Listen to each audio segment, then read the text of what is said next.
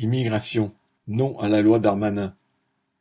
Samedi 18 février, une manifestation s'est déroulée dans le bois de Vincennes à l'initiative de plusieurs associations de soutien aux migrants et aux travailleurs sans papiers regroupés dans le collectif Unis contre une immigration jetable.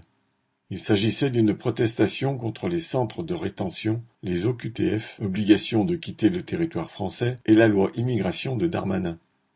La manifestation n'avait été que partiellement autorisée sur un parcours qui évitait le centre de rétention. Il y avait plus de mille personnes et un gros déploiement de forces policières qui les encadraient de façon provocante en les contraignant à manifester sur une demi-voie sans interrompre la circulation. Dans cette situation tendue, un militant sud, Olivier, a été arrêté et placé en garde à vue dans le commissariat du 13e arrondissement. Le lendemain dimanche, à 14 heures, plusieurs dizaines de personnes se sont rassemblés devant le commissariat pour demander sa libération.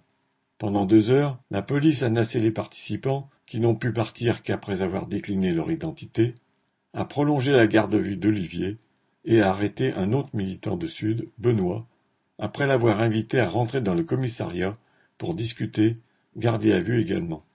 Lundi 20 février, Olivier a été déféré au parquet. Un rassemblement de plus de 200 personnes s'est tenu au métro Olympiade Paris 13e, et s'est dirigé vers les locaux de la Direction de l'ordre public et de la circulation des POC. Vers 15h30, les deux militants ont été remis en liberté. Olivier passera en procès en juin. Cette répression policière qui s'ajoute à la répression patronale dans les entreprises vise à tenter d'intimider ceux qui protestent contre la politique du gouvernement et l'exploitation patronale. Les organisateurs de cette initiative appelle à une manifestation samedi 4 mars contre la loi immigration de Darmanin et le racisme. Correspondant Hello.